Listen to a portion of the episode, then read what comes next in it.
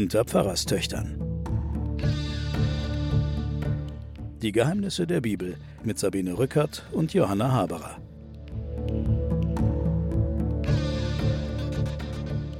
Willkommen zu den Pfarrerstöchtern und den Geheimnissen der Bibel.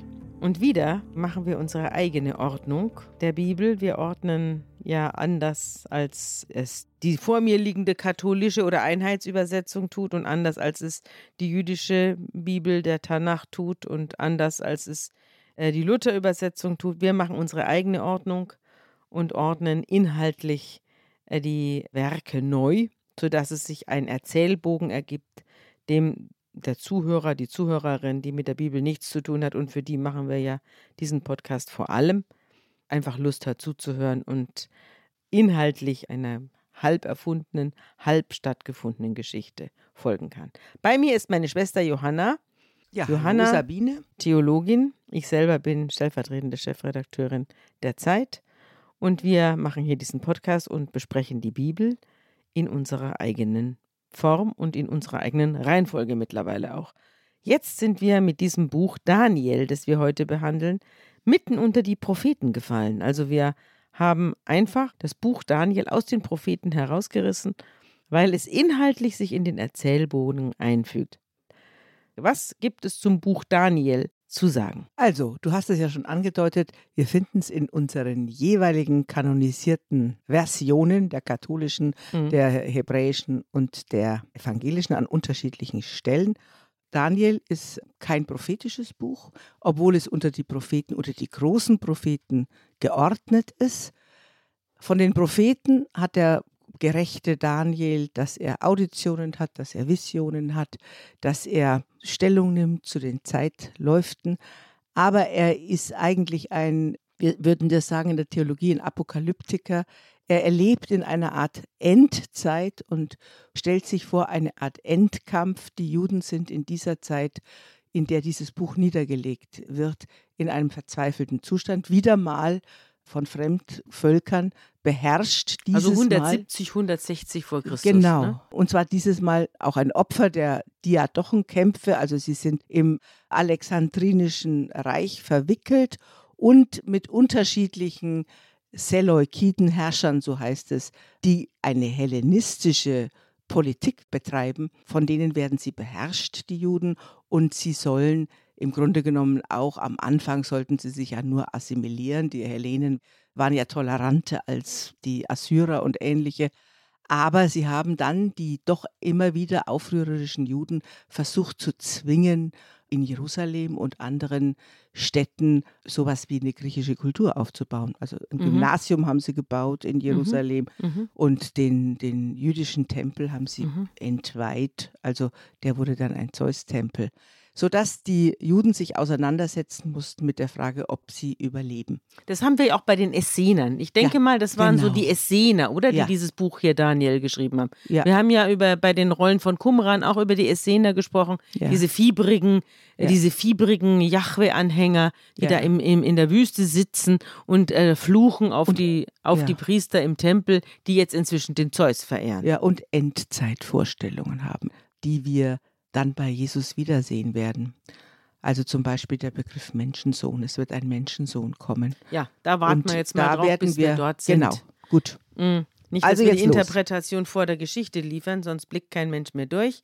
Mhm. Aber die Geschichte selber, die spielt nicht zu der Zeit, in der sie aufgeschrieben worden ist, genau. nämlich 170 vor Christus, sondern sie spielt zur Zeit, der Verschleppung der Juden an den Hof von Babylon, also ins große böse Babel unter Nebukadnezar. Da spielt die Geschichte. Also 587. Ja, genau, genau. sowas. Nebukadnezar belagert Israel, belagert Jerusalem und verschleppt die gesamte Upper Class, die dort noch vorhanden ist, des Hauses Juda und nimmt alle mit. Also nicht nur die Leute, wir haben ja lang und breit über beim Untergang des Südreichs darüber gesprochen, wen sie alles mitgenommen haben, also praktisch alle. Und nicht nur das, sondern sie schleppen ja auch die Schätze und die Geräte aus dem Tempel des Herrn heraus. Und alles wird nach Babylon verbracht. Und es geht natürlich auch um adelige Geiseln. Und es geht um die gebildete Bevölkerung, die nehmen die Babylonier auch mit in der Geschichte, die um Daniel sich dreht. Es geht nämlich darum, dass der Oberkämmerer des Nebukadnezar einige junge Israeliten aussuchen soll, Söhne von königlicher Abkunft oder wenigstens aus vornehmen Familien, und sie sollen frei von Fehlern sein, schön an Gestalt, also die Männer müssen jetzt auch gut ausschauen, in aller Weisheit unterrichtet und reich an Kenntnissen. Außerdem sollen sie einsichtig und verständig sein und geeignet im Palast des Königs Dienst zu tun. Also man will, so wie wir hatten es letzte Mal, sollte eine Abordnung der schönsten Jungfrauen aus dem Land dem König Artaxerxes präsentiert werden. Jetzt hier der Nebukadnezar will eine Auswahl der schönsten Männer und sie sollen am Hof Dienst tun und ihn beraten und mit ihrer Klugheit das Land voranbringen. Es ist natürlich auch eine politisch strategische Art, sagen wir mal, eine Mischung von Unterdrückung und Integration mhm. anzumoderieren. Mhm. Das haben, haben sie ja bis ins Osmanische Reich gemacht, dass man aus dem unterdrückten und unterworfenen Volk die besten Leute rausgeholt mhm. hat und die schönsten, die intelligentesten und sie dann umerzogen hat an den anderen Höfen also wo damit die dann dort zur Elite gehörten, aber vergaßen, wo sie herkommen. Mhm. Diese, diese gespaltenen Identitäten, die hat man ja auch nach Konstantinopel zum Beispiel dann im Osmanischen Reich hat man dann die nach Konstantinopel geholt, was man dann im Balkan gemacht hat. Da hat man die Leute dann an den Hof in Konstantinopel geholt und sie umerzogen. Also es ist eine Form von Umerziehungsstrategie. Ist das, was wir machen, dass wir nämlich die Besten aus aller Welt hier zu versammeln suchen in Europa, nicht mit Gewalt, aber mit Lockmitteln? Ist das nicht das Gleiche? Dass wir die Besten aus anderen Völkern nach Europa oder in den Westen oder nach Amerika oder in Silicon Valley holen und hoffen, dass sie vergessen, wo sie herkommen? Es ist auf jeden Fall eine Elitenstrategie. Und die kann man da wiedererkennen.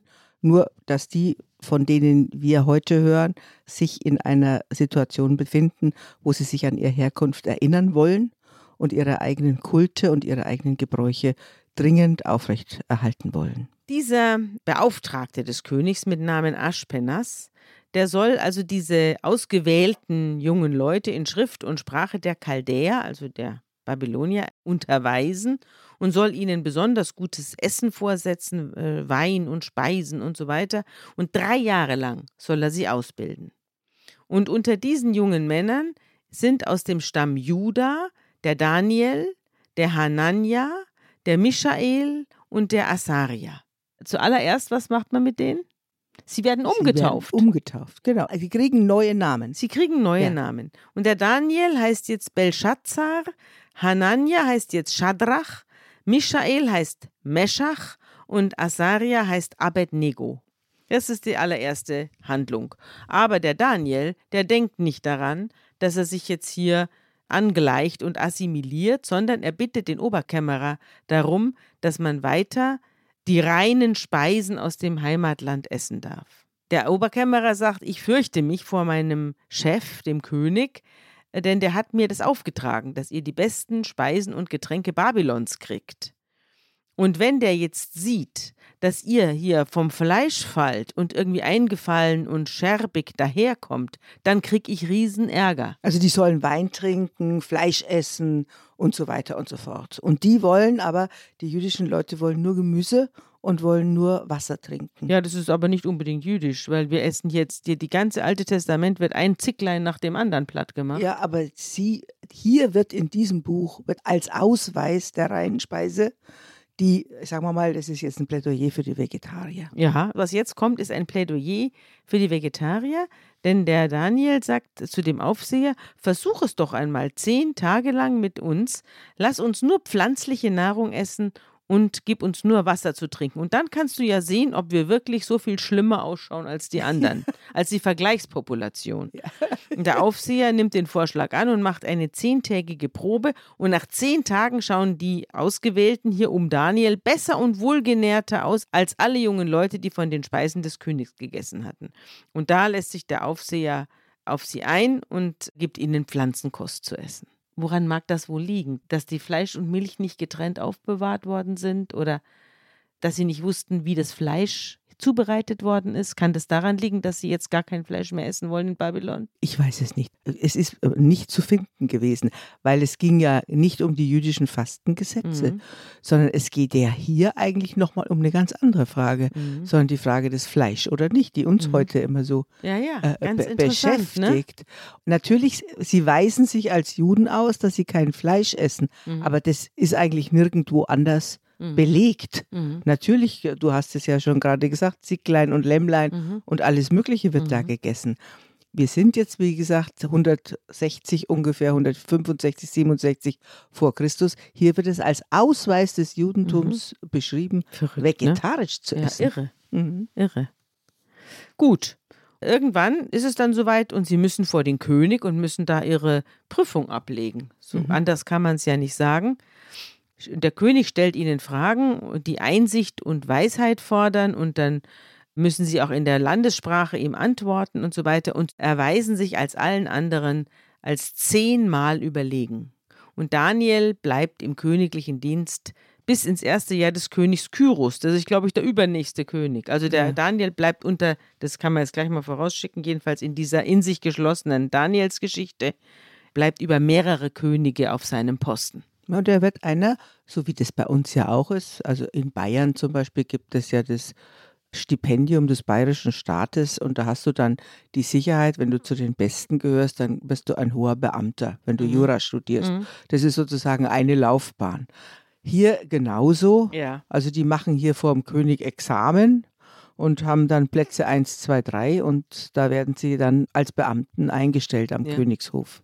Jetzt hat der König ein Problem. Er hat nämlich einen Traum. Der König legt sich hin, Nebukadnezar schlummert und da kommt ein Traum über ihn und der beunruhigt ihn so sehr, dass er nicht mehr schlafen kann. Und er lässt da alle seine Zeichendeuter und Wahrsager, Beschwörer und Chaldäer zusammenrufen und sie sollen ihm Aufschluss geben. Woran erinnert dich das, Johanna? An den Josef. Ja, genau. Die ja. Josefsgeschichte in der Genesis ja, ist die, oder? Die Josefsgeschichte ist, ist der Schluss von der Genesis. Genau. genau. Und die ganzen Geschichten rund um die Weisen und Gerechten, die wir jetzt ja auch besprechen, mhm.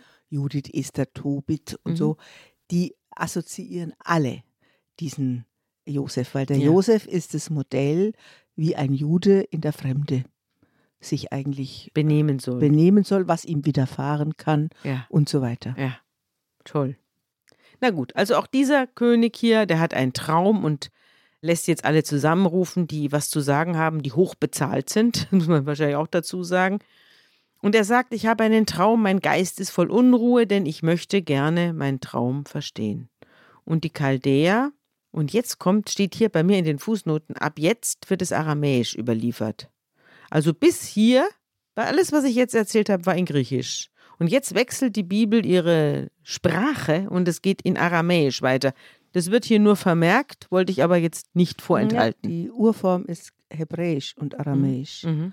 Also das, was wir bis jetzt erzählt haben, war Hebräisch. Hebräisch. Und dann kommt Aramäisch. Mhm. Alles zusammen wurde dann auch in unterschiedlichen Varianten mhm. ins Griechische überliefert. Mhm. Und dann ins Lateinische. Ja, und die Wissenschaftler, die grübeln darüber, ob das jetzt daran liegt, dass das zwei verschiedene Autoren oder verschiedene mhm. Überlieferungsstränge sein, dass es sind. unterschiedliche Autoren sind. Oder dass es unterschiedliche, genau, mhm. Autoren auch unterschiedliche mhm. Überlieferungsstränge sind und das Buch zusammengesetzt ist. Mhm oder ob es gerade der Witz von diesem mhm. Buch ist, dass es in beiden Sprachen mhm. sich sozusagen als äh, gelenkig mhm. erweist, mhm. derselbe Story mal in der und mal in der mhm. Sprache erzählt, mhm. ob das nicht eigentlich die Pointe ist. Ja. Also jedenfalls sagen seine Zeichendeuter, O König, mögest du ewig leben. Sie schleimen da schon rum, erzähl uns den Traum, dann geben wir dir die Deutung. Und der König sagt, das ist mein unwiderruflicher Entschluss. Wenn ihr mir nicht den Traum und die Deutung sagen könnt, dann werdet ihr in Stücke gerissen und eure Häuser werden in Schutthaufen verwandelt. Sagt ihr mir aber die Wahrheit, dann empfangt ihr Geschenke, Gaben und hohe Ehrungen. Und sie sagen, ja, König, erzähl uns den Traum, dann geben wir dir die Deutung. Und der König sagt jetzt, ja, ich bin mir sicher, ihr wollt nur Zeit gewinnen.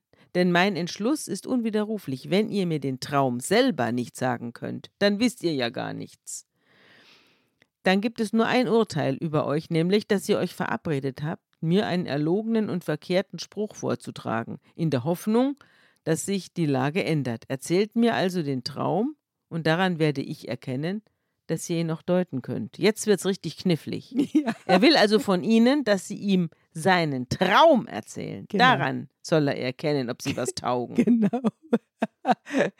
Also der, die werden so als diese äh, hofabhängigen Mhm. Die ähm. Zeichendeuter und Schranzen gezeigt, die eigentlich nichts können, Mhm. aber halt dem König nach dem Mund reden. Mhm. Und Das, das, können sie. dieser Traum hat ihn aber so aufgeregt, Mhm. dass er sagt, jetzt brauche ich einen richtigen Traumdeuter. Die Zeichendeuter sagen, es gibt keinen Menschen auf der Welt, der sowas kann.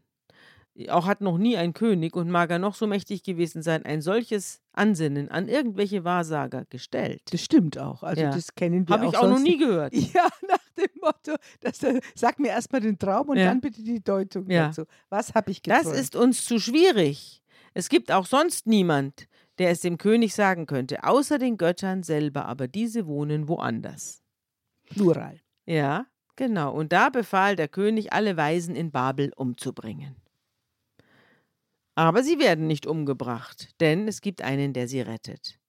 Und der Befehl erging, alle Weisen zu töten, und auch der Daniel und seine Freunde gerieten in Gefahr, mit erledigt zu werden bei der Gelegenheit.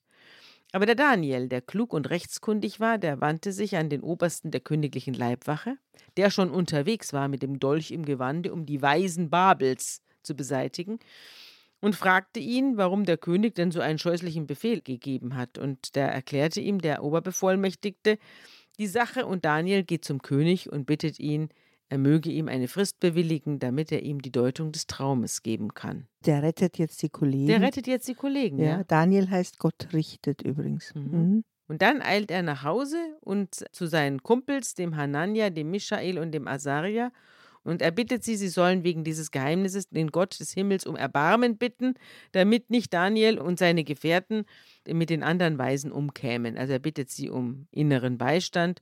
Und dann wurde ihm das Geheimnis in einer nächtlichen Vision enthüllt. Okay, da bist du jetzt beim Propheten. Da bin ich jetzt beim Deswegen- Propheten. Deswegen steht der Daniel bei Jesaja, Jeremia und Ezechiel, weil in der- er eine mhm, weil, er eine Vision Visionen hatte. hat. Ja. Ja. er hat eine Vision und er weiß jetzt, worum es geht.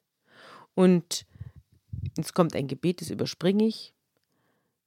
Und er dankt dann Gott und sagt, du hast uns die Sache des Königs wissen lassen. Und dann geht er zum Bevollmächtigten des Königs und sagt zu ihm, bring die Weisen aus Babel nicht um. Führ mich selber vor den König. Ich werde dem König alles sagen, was er hören will. Der Bevollmächtigte bringt dem König diese Meldung und sagt, ich habe unter den verschleppten Juden einen Mann gefunden, der dem König die Deutung des Traums geben will. Und da sagt der König zu Daniel, den er mit Belshazzar anredet, bist du wirklich imstande, mir das Traumgesicht, das ich hatte, zu sagen und auch die Deutung? Und der Daniel antwortet, Weise und Wahrsager, Zeichendeuter und Astrologen vermögen dem König das Geheimnis, nach dem er fragt, nicht zu enthüllen. Aber es gibt im Himmel einen Gott, der Geheimnisse offenbart, und er ließ mich wissen, was am Ende der Tage geschehen wird. Der Traum, den dein Geist auf dem Lager, auf dem Schlaflager hatte, war so. Was jetzt kommt, hören wir uns an.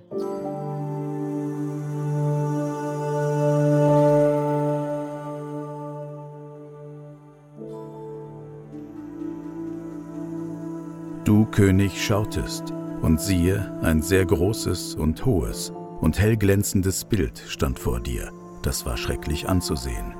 Das Haupt dieses Bildes war von feinem Gold, seine Brust und seine Arme waren von Silber, sein Bauch und seine Lenden waren von Bronze, seine Schenkel waren von Eisen, seine Füße waren teils von Eisen und teils von Ton. Das schautest du, bis ein Stein herunterkam, ohne Zutun von Menschenhänden. Der traf das Bild an seinen Füßen, die von Eisen und Ton waren, und zermalmte sie.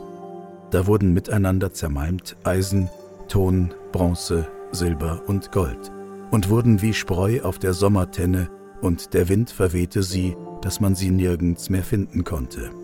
Der Stein aber, der das Bild zerschlug, wurde zu einem großen Berg und füllte die ganze Welt.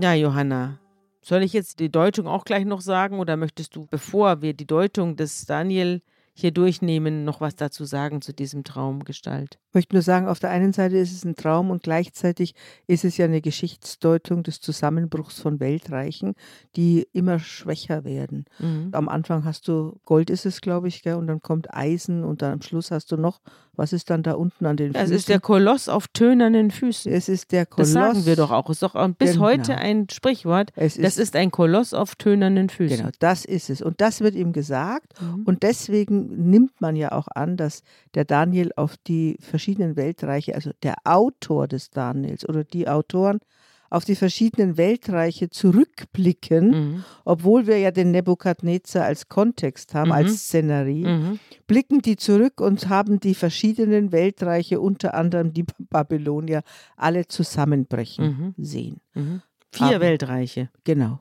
Vier Weltreiche. Das erste meint ihn selber und das vierte meint dann Alexander den Großen und die Diadochen. Genau. Die Frage, die sich da stellt, natürlich, welches Reich hält? Und der Gott, dem der Daniel angehört, übrigens ein sehr frommes Buch im Unterschied Ja, zu fromm. unserem letzten Esther-Buch, ist das sehr fromm. Und da wird natürlich die theologische Frage ist immer im Hintergrund, welcher Gott, obwohl es den Juden zu diesem Zeitpunkt ganz schlecht geht, apokalyptische Stimmung, geht es immer noch um die Frage, welcher Gott wird am Ende siegen. Mhm. Und deswegen wird der kleine Daniel gegenüber dem großen Nebukadnezar beziehungsweise stellvertretend für alle Weltherrscher aufgebaut. Mhm. Ja, sagt der Daniel. Jetzt werde ich dir sagen, was es bedeutet. Du bist der König der Könige, dir hat der Gott des Himmels Herrschaft, Macht und Stärke verliehen. Nach dir aber kommt ein anderer, der ist schon geringer als du.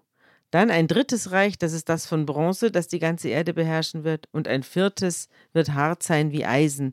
Eisen zerschlägt und zermalmt ja alles, und wie Eisen zerschmettert wird, so wird dieses Reich alle anderen zerschlagen und zerschmettert. Aber die Füße, die du gesehen hast, sind ja zum Teil aus Töpferton und zum Teil aus Eisen, was bedeutet, das Reich wird geteilt sein, es wird aber etwas von der Härte des Eisens haben. Darum hast du das Eisen mit Ton vermischt gesehen. Und zum Teil wird das Reich hart sein und zum Teil aber brüchig.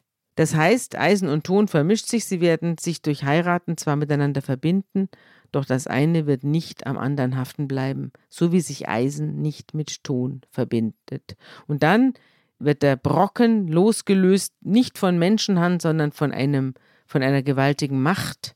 Das ist die göttliche Macht und es wird alle Reiche zermalmen und endgültig vernichten und es selbst wird in alle Ewigkeit fortbestehen. Das ist der Berg am Schluss. Dieser Traum ist sicher und die Deutung ist zuverlässig. Also an die Stelle des zusammengebrochenen Kolosses Ja, kommt ein dann wachsender Berg. ja. Natürlich deutet den Daniel als den Jahwe. Das Reich des Jahwe breitet sich dann aus, kommt als Und Stein an. die ganze Erde. Genau, Mhm. kommt als Stein dahergerollt und erfüllt die ganze Erde. Du kannst an dieser Stelle natürlich auch sehen, was für Wertigkeiten der Materialien Mhm. die Leute zu dieser Zeit hatten. Gold, Silber und Mhm. Eisen Mhm. und was sie wussten über Materialien, wie die sich mit Ton mischen können zum Beispiel. Also da steckt ja auch eine ganze Menge an handwerklichem Wissen drin Mhm. oder kunsthandwerklichem Wissen. Und da wirft sich der König Nebukadnezar vor dem Daniel, also seiner eigenen Geisel, nieder und huldigt ihm und hat befohlen, dass man ihm Opfer und Weihrauch bringen soll. Und der König sagt zum Daniel, es ist wahr, euer Gott ist der Gott der Götter. Und deswegen konnte er dir dieses Geheimnis enthüllen. Und er macht ihn dann zum Gebieter über die ganze Provinz Babel und zum obersten Präfekten aller Weisen von Babel. Und er betraut auf Daniels Bitte hin Shadrach, Meschach und Abednego, also unsere Kollegen da aus Israel, mit der Verwaltung der Provinz Babel. Er selbst, also Daniel selbst, aber bleibt am königlichen Hof. Also ist ein sehr theologisch-ideologischer Text Mhm. hier, weil natürlich kein Mensch sich vorstellen kann, dass sich der Nebukadnezar von seinem Thron runterbegibt. Also wenn wir das vergleichen nochmal mit, letz, mit, der, mit der, unserer letzten, mit unserem letzten Beitrag zum Thema Esther, wo einer schon beleidigt war, wenn sich die anderen nicht hingeworfen Ja. haben, dass sich da der König von Babylon runter von seinem Aufs Gesicht wirft. aufs, ja genau, Proskynese, wie vor einem Gott sich vor dem ja. Daniel niederwirft. Undenkbar. Aber wie gesagt, das ist an die Realität, will sich dieses Buch gar nicht halten. Mhm. Meine Fußnoten sagen aber, der König von Babel hat aus seinem Traum nichts gelernt. Denn was jetzt kommt, zeigt, dass es stimmt, was in den Fußnoten steht. Er lässt nämlich jetzt auf der Ebene von Dura in der Provinz Babel ein gigantisches Standbild machen. 60 Ellen hoch und 6 Ellen breit. Und da habe ich jetzt nachgeguckt, was das ist. Das sind so Das ist 28 30 Meter, 30 Meter hoch und Genau. 3 Meter breit. Genau, 30 Meter hoch. Ja. Man kann auch, wenn man das googelt, kann man dann auch interessante Ideen dazu finden, wie das ausgesehen Ja. haben könnte. Das sind Bilder. Mhm. Na gut, also er lässt jedenfalls ein riesiges Standbild machen und stellt es in der Ebene von Dura in der Provinz Babel auf. Und dann beruft er, also der Nebukadnezar, alle seine Satrapen, Präfekten und Statthalter, Räte, Schätze, Richter, Polizeioberhäupter, Häupter, hohe Beamte und so weiter. Sie sollen alle zur Einweihung des Standbildes kommen. Ich nehme mal an, dass das Standbild Nebukadnezar darstellt. Das wird nicht Es gesagt. wird nicht gesagt, aber was soll es sonst darstellen? Genau. Es, es gibt auch Ideen, dass es ein Obelisk gewesen Ja, sein könnte. Genau. Na gut, jedenfalls sollen sich alle da versammeln und äh, jetzt es toll finden. Und da wird ein Herold herumgeschickt, der mit mächtiger Stimme verkündet, ihr Männer aus allen Völkern, Nationen und Sprachen, hört den Befehl, sobald ihr den Klang der Hörner, Pfeifen und Zittern, Harfen, Lauten und Sackpfeifen und alle anderen Instrumente hört, sollt ihr niederfallen und das goldene Standbild anbeten, das der König Nebukadnezar aufgestellt hat. Und wer nicht niederfällt, der soll noch zur selben Stunde in den glühenden Feuerofen geworfen werden. Also er vergottet sich ja jetzt. Ja, er Also vergottet sich. Dann nimmt er aus dem Schluss dieser Geschichte, der Deutung des Daniel, nur den ersten Satz, der sagt, du bist sehr mächtig Ja. und du bist das goldene Haupt sozusagen. Ja. Und den Rest vergisst er Ja. und dann vergottet er sich, jetzt im wahrsten Sinn des. Wortes. Wahrscheinlich ist ein bisschen Zeit vergangen. In der Zwischenzeit hat er wieder frischen Mut gefasst. Na, jedenfalls alle Männer aller Nationen und so weiter fallen auf die Nase und beten dieses goldene Standbild an. Und äh, nur eben die Juden nicht. Und deswegen treten einige Chaldäer, heißt es hier, also einige der, der. Bevölkerung, Mhm. der Babylonier, treten dann zum König und verpetzen. Verpetzen die Juden und sagen, Du hast doch selbst den Befehl gegeben, jeder soll niederfallen. Wer aber nicht niederfällt, dem soll es schlecht ergehen, der wird in den glühenden Ofen geworfen. Und dann fahren sie folgendermaßen fort und das hören wir uns jetzt an.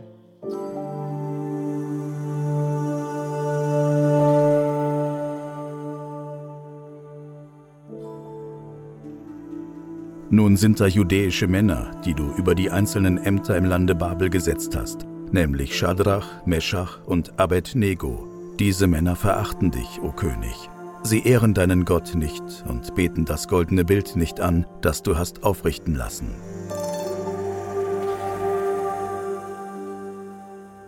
Hier sind wir jetzt nochmal wieder bei der Geschichte, dass erkennbar wird, zu welcher religiösen Identität einer wird, ob er sich niederlegt. Und dann hast du jetzt das goldene Standbild. Ist es vorher erwähnt worden, dass das aus Gold ist? Ja, Dass es ganz golden ist? ja. Ist es denn nicht dann auch die Erinnerung an das goldene Kalb wieder? Stimmt. Das könnte ja sein, ja. Ja, Also die richtig. Form wird so nicht gesagt, aber es könnte ja auch da und Ein goldenes Standbild, ja. Ich habe zurückgeblättert, es steht Ja. goldenes Standbild. Ja, und dann könnte ja sein, dass Mhm. es sich dann Mhm. auch ne, zumindest für den Leser oder die Leserin assoziativ um dieses goldene Kalb handelt. Ich habe in einer Erklärung gefunden, eben nicht nur die Originalgröße, 30 Meter hoch und 3 Meter breit, sondern auch, dass Nebukadnezar allgemein eine ausgesprochene Freude an riesigen Bauten gehabt haben soll und dass diese Bildsäule eben nicht ihn selber zeigt, sondern angeblich den Gott Marduk.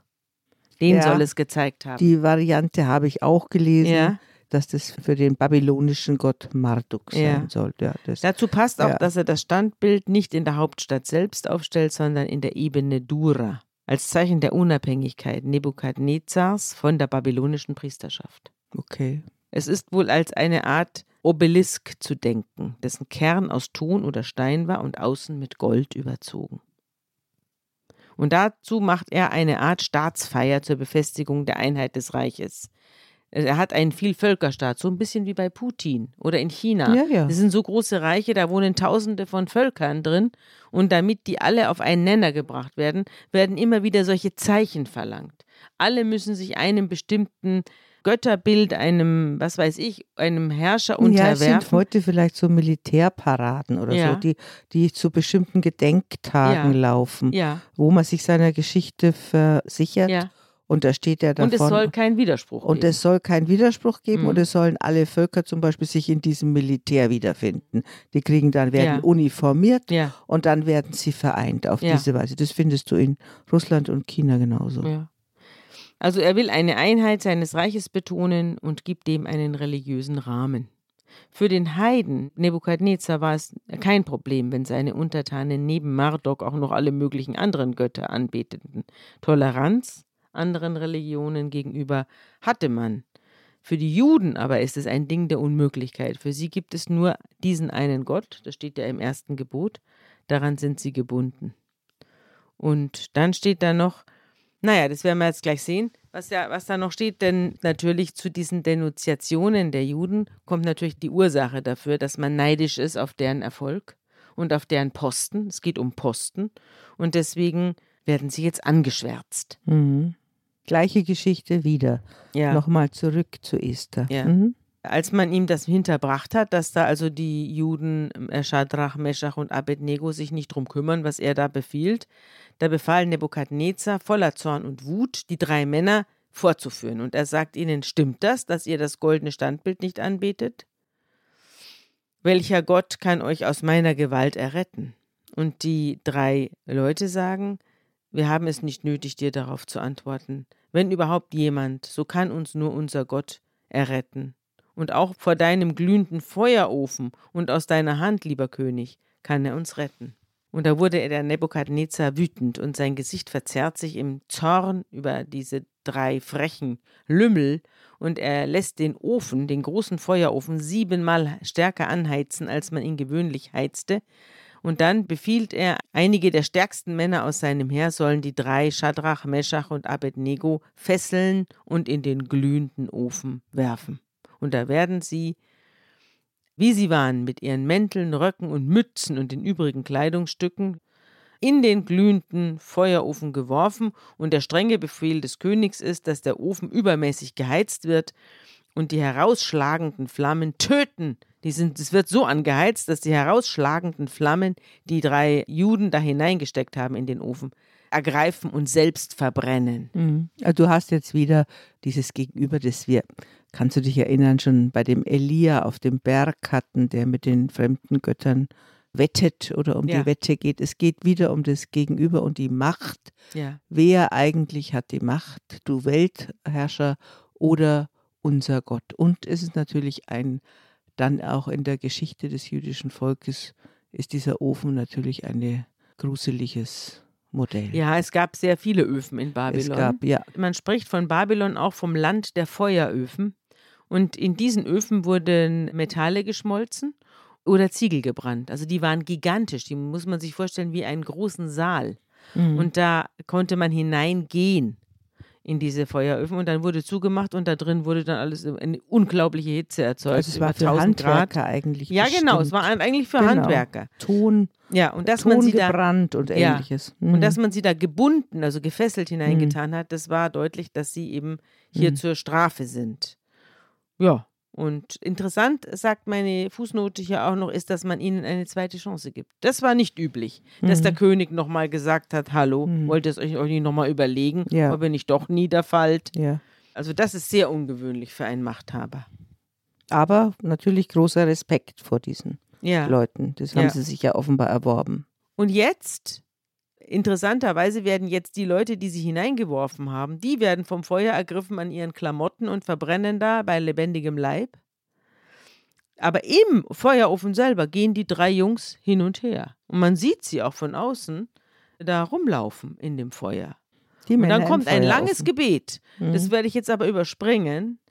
Ein langes Gebet, das der Asaria, der jetzt wieder mit seinem jüdischen Namen genannt wird, Genau. da betet und wir kommen mit zerknirschtem Herzen und so weiter. Wir äh, bittet halt um Errettung aus dieser Feuersbrunst Und irgendwann hören die Knechte des Königs auf, Zu äh, diesen, diesen Ofen anzuschüren. Ja. Mit Harz, Werk, Pech und Reisig. Da bist du wieder bei diesen handwerklichen Sachen.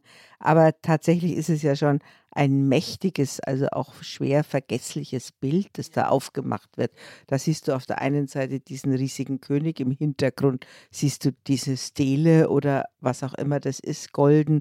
Und dann siehst du diesen riesen Ofen und dann werden die Menschen da angebunden. Die Männer laufen aber im Feuer herum. Herum. Ja, ich finde das schon eine also sehr theatrale Beschreibung. Sehr theatralisch. Ja. Und die Flammen schlugen so heraus, 49 Ellen hochschlagen die aus dem Ofen heraus und greifen um sich und verbrennen jeden Chaldäer, der sich im, irgendwie im Umkreis des Ofens blicken lässt. Jeder wird da verbrutzelt. Und dann sagen die Zuschauer, da ist ja noch ein Vierter drin. Da ist ja noch ein Vierter drin. Mhm. Und da steht hier, denn der Engel des Herrn war zusammen mit Asaria und seinen Gefährten in den Ofen hinabgestiegen. Er trieb die Flammen des Feuers aus dem Ofen heraus und machte das Innere des Ofens so, als wehte ein taufrischer Wind. Das Feuer berührte die drei Männer nicht, es tat ihnen nichts zuleide und belästigte sie nicht. Ja, das ist natürlich auch wirklich ein Motiv. Wir hatten es bei Tobit schon, das erst in der Spätzeit kommt, Mhm. Dass der Engel, wir hatten ja den Raphael, der den Tobit begleitet, Mhm. dass in der Spätzeit diese, diese Gestalten wie Dämonen und Engel auftreten. Mhm. Das ist schon, sagen wir mal, ein Teil der apokalyptischen Weltvorstellung. Wir werden sie wiederfinden im Buch der Offenbarung, wo auch die, die Engel eine große Rolle spielen. Also für untergehende Welten sind Engel immer ein Zuständig. gutes, ja, Ein Zeichen. ein Zeichen. Mhm. Und jetzt kommt der Lobgesang der drei jungen Männer. Das ist eine Litanei. Die wird so geleiert, muss Genau. man fast sagen. Was die drei da in dem Ofen dann singen. Gepriesen bist du am Gewölbe des Himmels, gerühmt und verherrlicht in Ewigkeit. Preist den Herrn all ihr Werke des Herrn. Lobt und rühmt ihn in Ewigkeit. Preist den Herrn, ihr Himmel. Lobt und rühmt ihn in Ewigkeit. Preist den Herrn, ihr Engel. Lobt und rühmt ihn in Ewigkeit. Preist den Herrn, all ihr Wasser. Lobt und und so weiter. Also das geht jetzt endlos. Die Das Wasser. kann man sich, das kann man Ja. sich in der Synagoge ja, vorstellen. ja. Das Genau. kam so wie bei du bist gebenedeit unter Genau. den Frauen und du Ja, gebenedeit genau. ist die Frucht Ja. deines Leibes. der das ist wie im. Katholizismus Genau. da ja auch. Da gibt es Ja. auch diese Litaneien, die so fast was durch ihre monotone äh, Singsangart fast was äh, Meditativ. ist. Meditatives Ja. haben, ja. Und das ist hier auch, also es wird jetzt ewig. Wir, Mhm. also in Mhm. endloser, ein endlose Litanei. Wer alles jetzt den Herrn loben soll. Raureif und Schnee sollen ihn loben, Blitze und Wolken, Gewächse und Quellen, Meere und Tiere und Vögel und Priester und Geister, also alle. Alle werden äh, erwähnt. Schön ist es schon. Ja, Also schön ist es schon. Ich würde es mir lesen? gern mal anhören. Ja, es im Original, aber man kann es jetzt nicht vorlesen. ja, ja. Das genau. dauert ewig und ist Mhm. äh, letztlich langweilig und auch Mhm. nicht für einen Podcast geeignet. Da braucht man einen, einen äh, besinnlichen Raum, glaube Mhm. ich. Na gut, jedenfalls der König Nebukadnezar erschrickt und fragt, haben wir denn nicht die drei Männer gefesselt hineingeworfen? Und die Bediensteten geben zur Auskunft gewiss. Und er sagt, ich sehe aber vier im Feuer und die laufen auch noch herum, sind unversehrt und der vierte sieht aus wie ein Göttersohn. Und da geht er zur Tür des glühenden Ofens und schreit hinein: Schadrach, Meschach, Abednego, ihr Diener des höchsten Gottes, kommt heraus.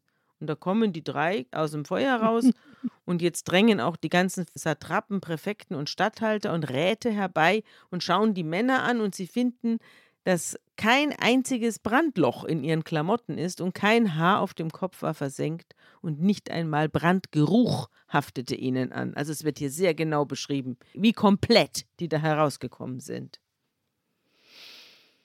Und da ruft der Nebukadnezar, gepriesen sei der Gott Schadrachs, Meschachs und Abednegos, denn er hat seinen Engel gesandt und so weiter und ist jetzt gläubig. Also er bekennt sich jetzt. Im Unterschied zu vorher, da hat er ja das Gegenteil gemacht. Aber jetzt hat er sich offenbar überzeugen lassen Ja. durch dieses Zeichen. Ist ja, Ja. wieder ein Zeichen. Und die drei gehen wieder an ihr Werk und sind in ihren alten Posten eingesetzt. Und die Neider und Widersacher, die ihnen die Extrawurst nicht gönnen wollten, die schauen jetzt in die Röhre. Müssen verstummen, auf Ja. jeden Fall. Mhm. Interessant auch mit dem Göttersohn. Ne? Das ist, du hast Mhm. ja vorhin gesagt, ein Ja. Hinweis auf. Hast du das schon gesagt? Auf den Hinweis auf den Menschensohn?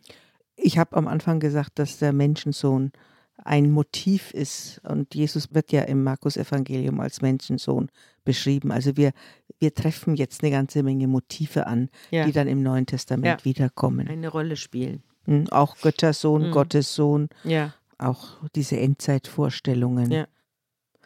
Und wieder hat Nebukadnezar einen Traum, diesmal aber schreibt er einen Brief an alle und erzählt seinen Traum. Friede sei mit euch, schreibt er.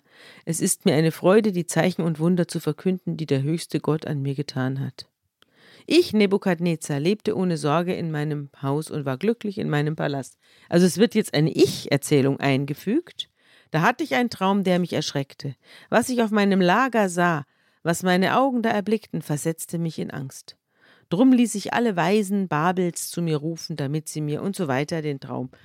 Keiner kann ihm was erklären und zuletzt kommt Daniel vor mich, der nach dem Namen meines Gottes auch Belshazzar heißt und in dem der Geist der heiligen Götter ist. Und ich erzählte ihm, was ich da schlafend vor Augen hatte. Und das war folgendermaßen. Da stand ein Baum mitten in der Erde, und er war sehr hoch, und der Baum wuchs zusehends und wurde immer mächtiger. Seine Höhe reichte bis an den Himmel, er war bis ans Ende der ganzen Erde zu sehen. Er hatte ein prächtiges Laub und trug so viele Früchte, dass er Nahrung für alle bot. Unter ihm fanden die wilden Tiere des Feldes Schatten, die Vögel nisteten in seinen Zweigen, alle Lebewesen ernährten sich von ihm. Und während ich auf meinem Lager noch das Traumbild sah, stieg ein Wächter, ein Heiliger vom Himmel herab. Und was der dann sagt, das hören wir uns jetzt an. Der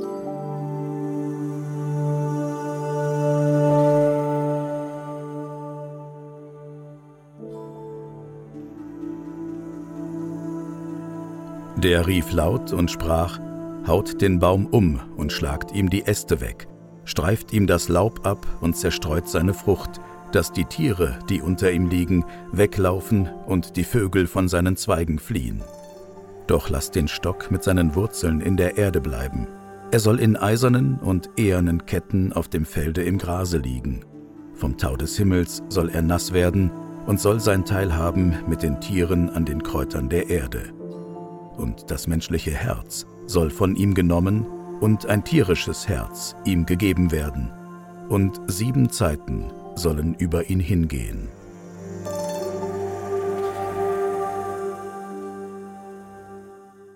Wir haben es ja schon davon gehabt, dass es darum geht, dass der Untergang von Weltreichen in diesem Buch ununterbrochen inszeniert wird. Mhm. Und der Daniel ist der Vertreter des Gottes, dessen Reich bleiben wird. Und er bekommt immer die Rolle, dass er dann den anderen diesen Untergang ansagt. Jetzt hat sich aber eigentlich ja der Nebukadnezar, und das ist jetzt eine gewisse äh, eine Unlogik. Widerspruch, ne? Ja, Mhm. Unlogik. Er hat Mhm. sich ja eigentlich diesen, die, die Überlegenheit dieses Gottes im, beim Feuerofen schon mal akzeptiert. Der Daniel hat jetzt erstmal Probleme, aber das, was dieser Traum bedeuten soll, wirklich dem Nebukadnezar sagen soll. Denn es wird sehr, sehr unerfreulich für den Nebukadnezar. Er sagt ihm nämlich, Er mein wird Herr, nochmal ermuntert. Der Nebukadnezar sagt, "Äh, scheu dich ja, jetzt nicht. genau, hab keine Angst. Ja, genau. Und er sagt, der Traum möge deinen Feinden gelten. Aber er gilt natürlich nicht den Feinden, er gilt Nebukadnezar selbst. Dieser Traum bist du, König, groß und mächtig geworden. Deine Größe ist immer mehr gewachsen, sie reicht bis zum Himmel, deine Herrschaft bis ans Ende der Erde. Dann hat der König gesehen, wie ein Wächter, ein Heiliger vom Himmel herabstieg und befahl, fällt den Baum und vernichtet ihn. Das, o König, bedeutet, es ist ein Beschluss des Allerhöchsten, der meinen Herrn, den König, betrifft. Man wird dich aus der Gemeinschaft der Menschen verstoßen. Du musst bei den wilden Tieren des Feldes leben. Du wirst dich vom Gras ernähren wie die Ochsen, und der Tau des Himmels wird dich benetzen. So gehen sieben Zeiten über dich hin, bis du erkennst, dass der Höchste über die Herrschaft bei den Menschen gebietet und sie verleiht, wem er will. Und schließlich heißt es, man soll den Wurzelstock stehen lassen. Deine Herrschaft bleibt dir erhalten, sobald du anerkennst, dass der Himmel die Macht hat. Darum, o König, nimm meinen Rat an. Lösch deine Sünden aus durch rechtes Tun. Tilge deinen Vergehen, indem du Erbarmen hast mit den Armen. Dann mag dein Glück vielleicht noch von Dauer sein. Ja, Also das Bild beschreibt ja zunächst mal, wie ein Baum gefällt wird und vollkommen ja ein Baum, der alles beschattet. entlaubt. Mhm. Die Wurzel wird nicht ausgerissen. Mhm. Das ist ja, so, sagen wir mal, die gute Botschaft an Mhm. der Stelle. Also der Baum kann die nä- nächsten 100 Jahre wieder wachsen, aber er muss von ganz von vorne anfangen. Mhm. Und mm, dieses wilde Tiere fressen und so, das, also man sagt, dass es tatsächlich einen der Nachfolger des Nebukadnezar gegeben hat, der wahnsinnig geworden Ja, ist. nee, es soll der, es soll Genau, der, der es soll der. König Antiochus selber gewesen sein, Mhm. der über äh, Israel herrschte, als diese Geschichte geschrieben war. Der wurde wohl zeitweise, so wie unser Simson, verrückt, ist dann nackt herumgelaufen und hat äh, in die Erde gebissen. Das ist eine Deutung, es gibt Mhm. eine andere, aber Mhm. ist ähnlich, dass einer der, der hieß Nabonid, einer der Nachfolger vom tatsächlich vom Nebukadnezar solche Phasen hatte. Eigentlich wird da eine psychiatrische Diagnose Ja. beschrieben. Ja, Also frisst Laub Tau, oder ja. und- meditiere und, und- hat ein Tierherz. und, und bewegt sich und wird vollkommen verrückt. Ja. Also das ist fast mit einer psychiatrischen Analyse besprochen. Du musst von ganz vorne anfangen. Du musst dich selber neu aufbauen. Also wir können nicht sehen, dass der Nebukadnezar da irgendwelche Schuld auf sich geladen hat. Auch darüber wird nicht gesprochen. Nein. Es wird auch nicht darüber gesprochen, wie er reagiert. Es wird auch Das bleibt nicht. auch weg. Also ich habe so den Eindruck, es kann sein, dass es sich um den gegenwärtigen Seleukiden-Nachfolger Mhm. handelt. Das kann sein, der die Juden, wie gesagt, so stark assimilieren will. Oder einer der anderen Herrscher, die Nachfolger des Nebukadnezar sind. Ja, ehrlich gestanden, Hm. das kann ich mir gut vorstellen, weil die Leute sind ja damals nicht behandelt worden. Mhm. Die hatten halt ihre Warnzustände, das haben, haben sich wieder davon erholt Ja. und äh, dann äh, kam der nächste Schub. Nicht? Das ist, war natürlich furchtbar, wenn man zu diesen Zeiten so eine Krankheit hatte. Aber so, so genau beschrieben auch, also finde ich, ja. ganz drastisch beschrieben. In Form einer Traumdeutung. Ja. Ganz interessant, weil es ist ja dann irgendwie beim Nebukadnezar, es ist ja eine Art Traum im Traum, die der dann beschreibt, Mhm. finde ich auch raffiniert aufgebaut. Auch dieses intensive Träumen kann ja auch ein Zeichen Ja, einer äh, Erkrankung sein. stimmt. Und all das kam dann auch über den König Nebukadnezar. So geht es dann weiter. Also die, seine Reaktion wird ausgelassen, auch ob er dem Daniel das Übel genommen hat. Man weiß es nicht. Man weiß nur, dass er zwölf Monate später auf der Dachterrasse des königlichen Palastes in Babel herumlief und spazieren ging und sagte, ist das nicht großartig, das Babel, das durch meine Macht und so weiter erbaut wurde? Und noch hatte der König diese Worte auf den Lippen, da fiel eine Stimme vom Himmel. Dir, König Nebukadnezar, sei gesagt, die Herrschaft wird dir genommen. Man wird dich aus der Gemeinschaft der Menschen ausstoßen. Du musst bei den wilden Tieren leben und dich vom Gras ernähren wie die Ochsen.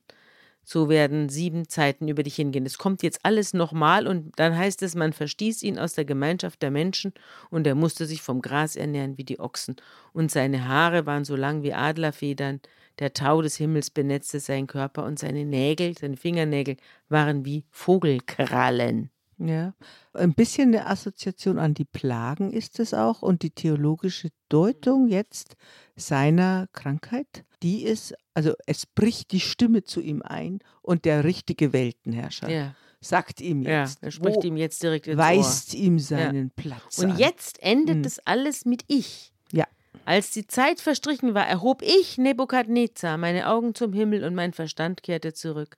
Da pries ich den Allerhöchsten, ich lobte und verherrlichte ihn, den, der lebt. Es gibt niemand, der seine Hand wehren und zu ihm sagen dürfte, was tust du da? Zur selben Zeit kehrte mein Verstand zurück und ich erhielt zum Ruhm meines Königtums auch meine Herrlichkeit und meinen königlichen Glanz zurück. Also eine Art Bekehrungsgeschichte. Ja, eine weil- ganz eigenartige Ja, Bekehrungsgeschichte, und, ja. und Bekenntnis heißt, einer sagt ich. Und das ist gleichzeitig ein Bekenntnis zu diesem Gott Israels. Ist natürlich politisch vollkommen unrealistisch und alles. Aber trotzdem ist es, wie gesagt, eine, äh, Eine Gott, schöne Geschichte. Gott bezwingt selbst den allergrößten Herrscher dieser Welt. Eine schöne, Mhm. eine schöne Fabel. Werbung. Prime-Mitglieder hören unter Pfarrerstöchtern bei Amazon Music ohne Werbung. Lade noch heute die Amazon Music App herunter.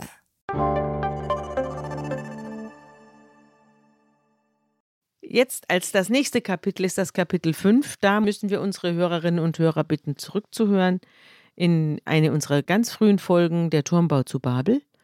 Da wird das nämlich erzählt, dass das Gastmahl des Belsazar, da haben wir uns ausführlich schon damit beschäftigt, mit diesem Menetekel an der Wand. Das überspringen wir jetzt und kommen zum Kapitel 6 im Buch Daniel. Also vollkommen unvermittelt beginnt dieses Kapitel 5. Du endest beim Bekenntnis des Nebukadnezar. Ja, und dann kommt sein Nachfolger und, Belsazar. Genau, und dann wollte ich noch dazu sagen, ich will es jetzt niemandem zumuten, aber man sollte diese beiden Namen, den babylonischen Namen vom Daniel, Mhm. Belshazzar. Belshazzar und Belsazar, in dem Belshazzar ist hebräisch gesehen der Jahwe drin. Also da ist sozusagen der Gott mit drin und es ist so ein kleines Wortspiel, der klingt so fast so ähnlich, Mhm. aber er hat seinen kleinen Gott mit, drin. Mit ja. in der Tasche. Deswegen, genau, deswegen werden diese beiden Namen auch deutlich unterschieden geschrieben, Mhm. klingen aber so ähnlich. Ja, das ist ja Hm? witzig. Ja. Dann nähern wir uns einer der berühmtesten Geschichten des Buches Daniel. Die, das haben wir auch im Religionsunterricht gehabt, ne? Ja. Ohne Ende. Daniel in der Löwengrube. Das ist auch gemalt worden und sonst was. Also auch das ist eine wunderbare Geschichte und die wollen wir heute noch erzählen. Zum Schluss. Zum Schluss dieser Mhm. Folge. Mhm. Daniel hat inzwischen mehrere Könige überstanden. Jetzt gerade ist ein König namens Darius an der Macht, der über das Reich Babylon herrscht und über die 120 Satrapen und so weiter. Und er hat drei oberste Beamte, zu denen auch der inzwischen ja auch wohl älter gewordene Daniel gehört, der eben durch seine Klugheit sich da weiter der, an der Staatsspitze auszeichnet. Er war weiterhin ein außergewöhnlicher Geist und der König erwog, ihn sogar zum höchsten Beamten des ganzen Reiches zu machen. Und da suchten die obersten Beamten und Satrapen einen Grund, um Daniel anzuschwärzen und wegen schlechter Amtsführung anzuklagen. Sie fanden aber nichts. Sie haben alles durchgeflöht und man konnte ihm nichts nachweisen. Er war zuverlässig, er war sauber, er war schlau, er hat alles richtig gemacht. Durchgeflöht ist ein Ja. wunderschönes Wort. Und Ähm, ja, Darf ich dazwischen Ja, ganz bitte. nur kurz sagen, es wird ja eben jetzt erwähnt, wir haben ja den, den Nebukadnezar untergehen sehen, wir haben den Belsazar, den wir dann haben wir sein- auch schon untergehen haben sehen. wir unter und der Mhm. Darius, der ist ja schon dann die nächste ja der Weltherrschaft. nächste, das sind ja. schon, das sind schon die Perser. Ja, es kommt dann auch noch Mhm. Kyros, ich weiß gar Ja, nicht, genau. wer dann, der kommt dann auch noch. Ja, der aber kommt dann das- danach. genau. Den überlebt er auch noch, der Ja, Daniel. aber äh, wir sind jetzt schon von den, von den großen Babyloniern zu den Persern gewechselt. Ja, Ja. wollte man nur sagen, der überlebt sämtliche Weltreiche Ja, da. bleibt immer oben. So ein bisschen wie Wolfgang Schäuble. Ne? Der einen Kanzler nach dem anderen abfrühstückt. Ja, so ungefähr. So ungefähr. Also jedenfalls, man findet nichts und dann denkt man sich, wie stellen wir ihm jetzt eine Falle, diesem nervigen Daniel da. Besserwisser und Ja. Einserschüler. Ja, Mhm. Einserschüler, jetzt, äh, jetzt wollen wir uns mal was ausdenken. Und dann gehen sie zum König und sagen, er soll ein Dekret erlassen und folgendes Verbot in Kraft setzen. Jeder, der innerhalb von 30 Tagen an irgendeinen Gott oder Menschen, außer an dich, lieber König, eine Bitte richtet, der soll in der Löwengrube zerrissen werden. Also hast du die nächste Falle. Mhm. Nicht mehr die Proskinese, Mhm. sondern du darfst jetzt keine Bitte an jemand Äh, anderen. Keine Bitte, ja. Mhm. Und da steht bei mir in den Fußnoten, Könige hielten sich zu jener Zeit Löwen als Königstiere in den Zwingern. Der Brauch, Menschen zum Tod in die Grube zu werfen, ist für die Zeit, in der unsere Erzählung spielt und für die, in der sie entstand, nicht bezeugt. Nein, das ist später für die Römer Ja, bezeugt. bei den Römern halt Genau. es das. Also hat sich hier einer ausgedacht, wird schon der eine oder andere verrückte König mal gemacht haben. Also irgendwo muss er die Idee herhaben, der Autor. Tatsächlich es spricht wieder dafür, dass das Buch sehr jung ist. Ja. Also jung Ja. vergleichsweise eben nur eineinhalb Jahrhundert vor der Zeitenwende. Ja. Gut, und äh, der König macht das auch. Der unterzeichnet das Verbot auch wieder so, weißt du, so Wieder so ein Depp. wie, wie ein verrücktes Zeug, Ja. äh, unterschreibt irgendwas. Man hat ihm das vielleicht unter die äh, Schriftstücke gelegt, die man so, der unterschreibt und unterschreibt und, und da war eben dann auch dieses Schrift, Schriftstück dabei. Der Daniel erfährt, dass dieses Schreiben unterzeichnet ist. Da geht er heim und geht in sein Zimmer und die Fenster nach Jerusalem auf. Und dort kniet er sich hin und richtet ausführlich ein Gebet und einen Lobpreis, also ganz leise kann es nicht gewesen sein, an seinen Gott, so wie er es gewohnt war. Und seine Feinde schleichen heran und finden den Daniel, wie er an, zu Gott betet und laut zu ihm ruft. Und da gehen sie zum König und erinnern ihn an sein Verbot und sagen, Hast du nicht ein Verbot unterzeichnet, nachdem jeder, der innerhalb von 30 Tagen an irgendeinen Gott oder Menschen außer dich, lieber König, eine Bitte richtet, in die Löwengrube geworfen werden soll? Und der König gibt zur Antwort, die Anordnung steht fest nach dem unwandelbaren Gesetz der Meder und Perser. Meder und Perser schon wieder, ja. Und da sagen sie, ja, aber der Daniel, einer von den verschleppten Juden, der achtet weder dich noch das Verbot, das du unterschrieben hast, sondern verrichtet dreimal am Tag sein Gebet. Wir haben es gehört. Und als der König das hört, ist es ihm sehr peinlich. Und er denkt darüber nach, wie er Daniel retten könnte. Mhm. An was erinnert dich das alles? Mich erinnert das alles an die Jesus-Geschichte. So, Wir haben ein Pilatus. Gesetz und Ja. nach dem Gesetz soll er Stimmt. sterben, heißt es da. Da Das wird dann der, der. Pilatus wird dann an seinem Der Pil- Gesetz es gemessen. Erinnert dich an den Pilatus. Und hier auch. Und Mhm. er, es war ihm sehr peinlich und er dachte darüber nach, wie er Daniel retten könnte. Ja, das dachte auch das ist eine Parallele zur Ja. späteren Jesus-Geschichte. Ich wollte noch dazu sagen, wir haben ja lange, also in den ganzen Königsbüchern hat sich ja alles immer um den Tempel gedreht. Mhm. Wir finden jetzt eine Art Privatfrömmigkeit vor hier. Wir sehen ja auch keine, die haben ja keine Räume, keine Synagogen, in denen sie sich offenbar treffen. Die kommen nicht vor, Mhm. sondern das jüdische Überleben, das theologische Überleben und religiöse Überleben findet zu Hause bei den Passamälern oder bei den persönlichen Gebeten. Plötzlich wird der Glaube aus der Öffentlichkeit in die Privatsphäre gedrängt. Mhm. Das kannst du da sehen. Nur wird diese Privatsphäre jetzt auch noch verletzt, indem er beim Beten beobachtet wird. Mhm.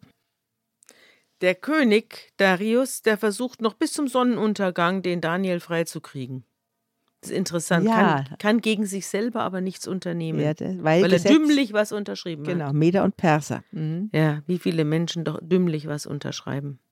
Die Feinde des Daniel bestürmen ihn und sagen: Bedenke, König, es ist bei den Medern und Persern Gesetz, dass jedes Verbot, das der König erlässt, unabänderlich ist. Und daraufhin befiehlt der König schweren Herzens, den Daniel herzubringen und man schmeißt ihn zu den Löwen in die Grube.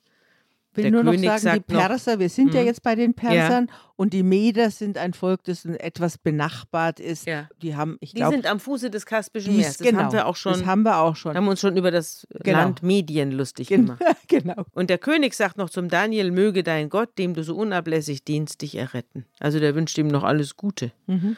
Und dann nimmt man einen großen Stein und wälzt ihn vor die Öffnung der Grube. Der König versiegelt ihn mit einem Siegel und den Siegeln seiner Großen, um zu verhindern, dass an der Lage des Daniel etwas verändert würde. Hier steht bei mir in den Fußnoten, dass er ihn damit schützt. Ja. Verstehst du das? dann- Schützt. Falls er da lebend rauskommt, dass ihn nicht einer vorher dann vielleicht dann reingeht und ihm den Rest gibt oder wie auch Ah, immer. ja. Dass er nicht Opfer eines weiteren Überfalls wird. Ja. Mhm. Dann geht der König in seinen Palast und fastet die ganze Nacht und lässt sich keine Speise bringen und kann keinen Schlaf finden. Also der leidet richtig mit. Und am nächsten Morgen steht er auf und rennt zur Löwengrube und als er sich der Grube nähert, ruft er mit schmerzlicher Stimme, Daniel, du Diener des lebendigen Gottes, hat dein Gott, dem du so unablässig dienst, dich vor den Löwen erretten können? Der Daniel ruft, O König, mögest du ewig leben. Mein Gott hat mir einen Engel gesandt und den Rachen der Löwen verschlossen. Sie taten mir nichts zuleide, denn in seinen Augen war ich schuldlos und auch dir gegenüber, König, bin ich ohne Schuld. Mhm. Also er hat das alles überlebt. Mhm. Interessant ist ja auch, dass die auch in den, diesen späteren Büchern, die wir jetzt besprechen, auch der Umgang mit den Juden der verschiedenen Herrschenden sehr unterschiedlich ist. Meistens sind die Herrscher ihnen wohlgesonnen und nur die, die Konkurrenten. Die Konkurrenten Ja. sind es, die Neider. es sind die, ja, es wird genau beschrieben, es sind die Neider. ja. Das Mittelmaß. Ja, Ja, das Mittelmaß kann den herausragenden Geist nicht ertragen ja, und das Mittelmaß sorgt dafür, dass die erledigt werden. ja. Das stimmt ja auch, so ist es doch auch. Man muss sich vor dem Mittelmaß immer in Acht nehmen. Jedenfalls holen sie den Daniel aus der Grube und untersuchen ihn und es ist nicht der kleinste Kratzer an ihm. Mhm. Und wahrscheinlich riecht er auch nicht mal nach Löwe. Und der König lässt die Männer herbeiholen, die den Daniel angezeigt haben, und lässt sie mit ihren Frauen und Kindern in die Grube schmeißen. Und sie sind noch nicht am Boden angekommen. Da stürzen sich die Löwen auf sie und zermalmen ihnen alle Knochen. Kannst dir vorstellen, wie hungrig die Löwen waren. Die haben die ganze Nacht den Daniel Gefastet. anschauen müssen. Die ganze Nacht gefasst. Eine Tantalusqual. Aber tatsächlich gibt es ja dann später solche Wundergeschichten auch von Christen, ja. ja, genau. ja. Die gibt es dann auch. Mhm. Aber es gibt vor allem die verbrieften Geschichten, dass sie gesungen haben, als sie verbrannt worden sind. Ja. Und gesungen, als sie von den Löwen gefressen worden sind. Da hat natürlich niemand mehr aufgepasst. Das, Mhm. da sind sie dann wirklich umgekommen. Mhm. Deswegen soll man das nicht alles glauben, was da drin steht. Ich hätte ja auch etwas leiser beten können, nicht? Da muss man ja nicht auch noch dann laut zum Fenster rausrufen, damit man dann in so eine Situation Ja, es wird gerät. auch nicht beschrieben, dass der Daniel irgendwelche Zweifel hätte. Der Daniel ist tatsächlich das Vorbild, wie der alte Josef, ein Weiser Hm, und so lebt es sich im Exil und so sollen wir uns verhalten. hm. Das ist eine zentrale Figur, aber es ist gleichzeitig die Figur, die immer das Motto des Weltuntergangs der derzeit irdischen politischen Mächte im Kopf hat. Ja, weißt du, was Mhm. mich auch, es ist ja auch immer das Bekenntnis, nicht? Es geht Ja. immer ums Bekenntnis und ich frage mich manchmal, ob es wirklich jetzt, es ist ja eigentlich ein sinnloses Bekenntnis. Warum, also der Daniel hätte doch einfach mal 30 Tage aussetzen können und sagen können, okay, diese blöde Falle, die mir hier gestellt wird, unterlaufe ich. Ich muss ja jetzt da nicht reingehen und zum Helden werden. Deswegen erschließt sich mir das nicht. Es geht ja nicht um ein Menschenleben, das er rettet oder er lehnt sich nicht auf, so wie Esther gegen den König und geht wirklich ein persönliches Risiko ein, um andere zu retten, sondern es ist ja einfach nur ein Bekenntnis. Man fällt nicht nieder, man lässt sich das nicht gefallen und das wird jetzt hier mit dem Leben bezahlt oder eben auch nicht in diesem Fall. Deswegen sind ja Wundergeschichten hier. Aber ich frage mich manchmal, ob es wirklich, also Es geht ja wird da eine Rigorosität von den Leuten verlangt, die ist Hm. irgendwie absurd. Es geht schon, denke ich, immer um die Frage nach der Identität. Hm. Und kannst du diese Identität jetzt mal 30 Tage einfach so diplomatisch unterbrechen? Hm. Darf man das oder nicht? Wie verhält sich das? Und da geht es ja immer drum um, zum ersten Gebot. Mhm. Und kann ich einfach das mal jetzt undercover leben? Machen ja viele, wird ja auch beschrieben. Mhm. Aber wie der Daniel es offenbar schafft, über viele Königreiche und Weltherrschaften hinweg diese Identität zu wahren, indem er täglich betet. Mhm. Das äh, findest du ja auch jetzt bei unserer Diskussion bei den Muslimen, Ja. wo jetzt immer gesagt wird, in den Schulen sollen Gebetsräume eingerichtet werden, damit sie ihre Teppiche ausbreiten können. Oder an der Universität Mhm. haben wir das jetzt auch schon gemacht. Geht es um den Erhalt der Identität, zum Beispiel in diesen Tagesgebeten? Mhm. Ob man das jetzt klug findet oder nicht, ist die eine Frage, aber es kreist um die Frage der religiösen Identität, an der für diese Erzählgemeinschaft alles Mhm. hängt. Ja, die sind ja eben in einer Zeit, in der die Identität aufgehoben Genau. wird. Und ringen damit. Genau. Die Szene haben wir ja bei den Rollen von Qumran schon durchgenommen. Ja. Na gut, also jedenfalls der König Darius schreibt dann einen Brief an alle Völker und Nationen und Sprachen und schreibt, im ganzen Gebiet meines Reiches soll man vor dem Gott Daniels zittern und sich vor ihm fürchten, denn er ist der lebendige Gott und lebt in Ewigkeit. Sein Reich geht niemals unter und so weiter. Daniel aber ging es gut unter dem König Darius und auch unter dem Perserkönig Kyrus. Also, er hatte ein langes Leben und alles. Also bislang. Wir, wir erzählen ja in der nächsten Folge weiter von Daniel, aber wir verlassen ihn hier bei bester Gesundheit. Genau, und da, genau, dann kommt da Teil 2. Aber ich denke, wir sollten als gutes Wort nochmal genau auf diesen Schlussvers hören, den nochmal vorlesen. Und der heißt dann,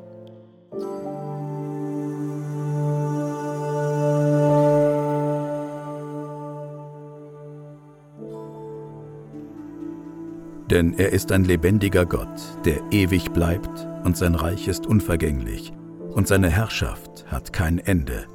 Er ist ein Retter und Nothelfer und er tut Zeichen und Wunder im Himmel und auf Erden.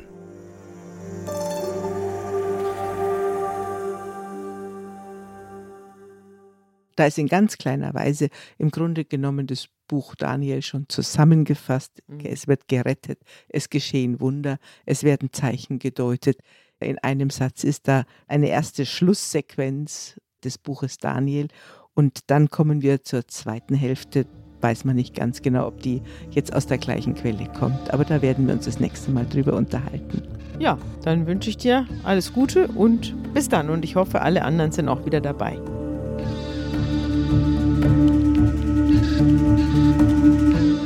Unter Pfarrerstöchtern ist ein Podcast der Zeit und von Zeit Online, produziert von Pool Artists.